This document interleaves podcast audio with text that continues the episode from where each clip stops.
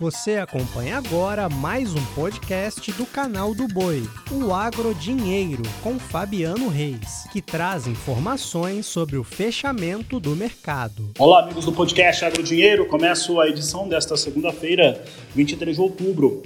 Nela, nós vamos ter a participação do Ronaldo Fernandes, da Royal Rural, que analisa o mercado de clima e as eleições na Argentina, além de outros elementos que influenciam no mercado da soja e dos grãos produzidos aqui na América do Sul de uma maneira geral. Começa a edição falando a respeito do fechamento de Chicago, já que hoje a queda veio por influência de uma expectativa de melhora climática aqui na América do Sul, principalmente. Novembro veio com 12 dólares e 87 centos o bushel o fechamento, queda de 1,17%. Janeiro, 13 dólares 5 centos mais 6 o bushel, queda de 1,17%. 10%. Março, 13 dólares, 18 centes, mais 2 o bushel, queda de 0,96%. E maio, 13 dólares, 32 centes o bushel, queda de 0,89%.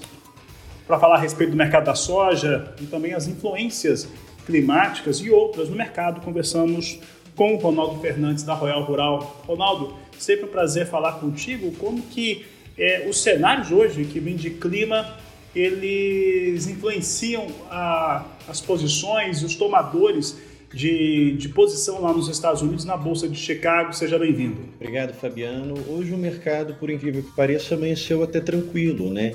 A gente tem, na verdade, uma situação de modo de espera. Eu costumo dizer que nada está precificado. A gente está literalmente no meio do caminho para bifurcar, para uma alta forte ou para uma queda forte. Não tem um cenário de meio termo. A gente tem um cenário bastante agitado pela frente, mas a gente está no momento de definição.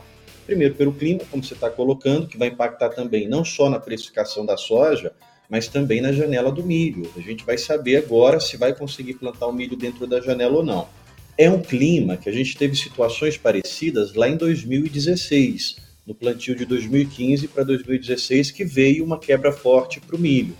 Então, o ponto de atenção é, sobretudo, para a janela do milho. A soja, conforme você falou, a gente sabe que tem chuvas agora, dia 25 e dia 26, chuvas generalizadas. Essas chuvas param depois do dia 31 de outubro até o dia 6, 7, 8 de novembro, os mapas mostram chuvas generalizadas. Então, no final de outubro, início de novembro, que os mapas mostram para a gente é uma temporada de, de chuvas acontecendo de maneira geral, pegando o centro-oeste, pegando o norte, o nordeste, mas a gente tem um problema de seca nos portos brasileiros que está tendo problema para escoar. Ah, o milho agora, que está no período do milho, dezembro a gente sabe que muitos portos viram para a soja e tudo isso agora vai sendo concentrado em Santos. Então, se essas chuvas chegarem também nos portos de Santos, é, a gente vai ter congestionamento para exportar. Então, esses são os problemas que estão colocados agora diante do cenário que não está precificado. O que, que não está precificado? O clima não está 100% precificado, porque precisa esperar se essas chuvas vão acontecer ou não. Essas chuvas acontecendo, para a soja, é um cenário mais ameno. Para o milho, a gente ainda não sabe o que pode acontecer, porque a janela pode ficar prejudicada. E essas chuvas acontecendo também pode prejudicar ah, as exportações. Então agora o mercado está em modo de espera realmente para saber o que, que o clima vai apresentar. Mas paralelo a isso, a gente tem plantio de milho na Argentina, está uh, cerca de 20% o milho plantado, e se especula que por causa do clima, muita área de milho na Argentina pode migrar para a soja. Falando de Argentina, a gente tem as eleições, uh, agora dia 19 de novembro tem o segundo turno, e embora o Massa ele tenha ficado ali na frente no primeiro turno, o que se acredita é que os votos que foram para os outros candidatos migrem muito mais para o Milley do que para o Márcio. O que, é que isso tem a ver? Parece que eu estou soltando um monte de assunto de uma vez só, mas isso impacta muito no farelo da soja, porque o Massa, embora ele seja um candidato de esquerda, é, e é o, o, o ministro que está no poder agora, que causou toda essa, que junto com o governo causou toda essa turbulência que a economia argentina está sofrendo, ele tem dito que vai colocar programas de incentivo para exportação de farelo argentino, reduzir imposto para exportar. Então, se o Massa ganha, seria queda para o farelo.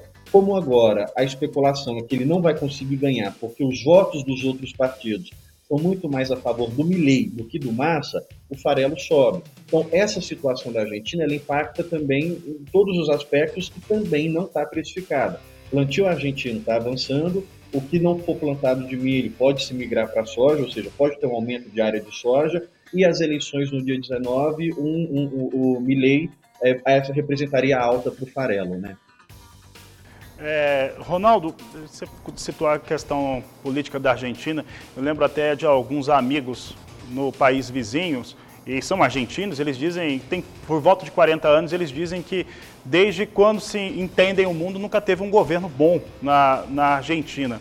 É, e um fator importante nesse país é que eles precisam da entrada, captação de, de moeda, captação de dólar. O país precisa, está tentando criar é, mecanismos e faz isso de uma maneira, às vezes, até a, abrupta, sem muita técnica, mas a verdade é que o país precisa de entrada de dólar. Pensando nesse aspecto, independente do, do, de quem vença por lá, não teria que ter políticas para elevar essa exportação, tirar as travas, é, tirar esses impostos que são colocados na, na Argentina e que acabam fazendo com que se tentem se segurar mais grãos lá por conta ah, da sua própria indústria de esmagamento?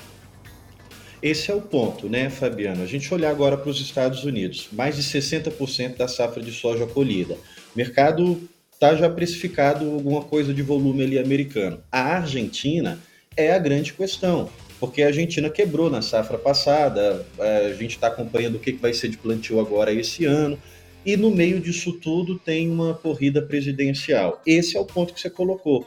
A Argentina ela precisa se estruturar na situação do câmbio e, sobretudo, corrigir a sua inflação.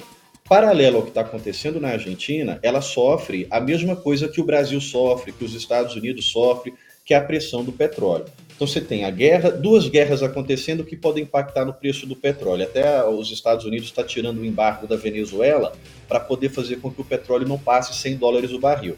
A Argentina por si só, no seu cenário isolado, ela já está sofrendo. E aí tem todos esses eventos fora da Argentina que pressionam todos nós. Então é uma situação de desafio para qualquer um que assumir. O Milley, ele fala que vai dolarizar, mas a gente sabe que a Argentina ela não tem dólar suficiente para transformar a moeda, uh, ah, uh, ah, para transformar sua moeda titular em dólar. Outra coisa, quando você torna a sua, a sua economia numa moeda que não é a sua, você perde o poder de controle. Por exemplo, para que vai existir Banco Central, então, se a sua moeda é um dólar, que quem controla é o Fed, não é o seu banco local? Então, difícil acreditar que essa política dele consegue ter sucesso.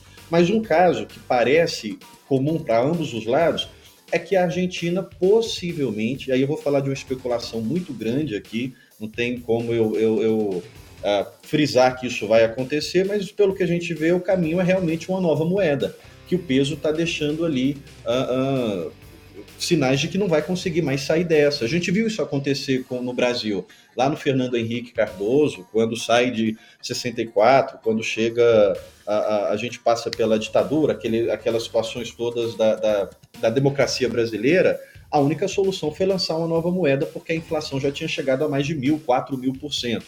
Então a Argentina ela não está naquela, naquela situação que o Brasil viveu, mas ela está dando sinais de que vai procurar uma nova moeda.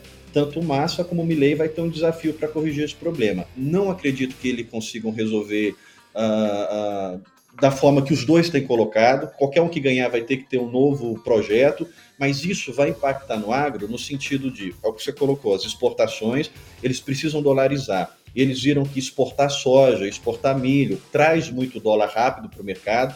Então, os dois vão ter que colocar um incentivo de política de exportação. E isso vai trazer uma concorrência direta para os preços no Brasil, tanto de soja quanto de milho, olhando ali por causa do farelo na Argentina. Então, os dois governos têm desafio de câmbio, os dois governos vão precisar colocar políticas de incentivo para exportação e isso vai concorrer com, a, com as exportações brasileiras. Um outro lado é saber o que de fato a Argentina vai plantar de milho, o que ela vai plantar de soja, porque assim como o Brasil está sofrendo com o clima, a Argentina também está com um clima muito duvidoso. Então, ela pode reduzir a área de milho, que dá tempo, falta mais de 80% ainda para ela plantar, só plantou 20%, menos, um pouco menos de 20%. Então, ela pode reduzir a área de milho e migrar para a área de soja. Então, é, eu diria que o mercado internacional agora, a precificação, ela vai ficar muito preocupada, primeiramente, com o Brasil, só que a gente sabe que tem chuva marcada agora para outubro, chuvas marcadas para o início de novembro, que podem salvar a soja, mas prejudicam o milho.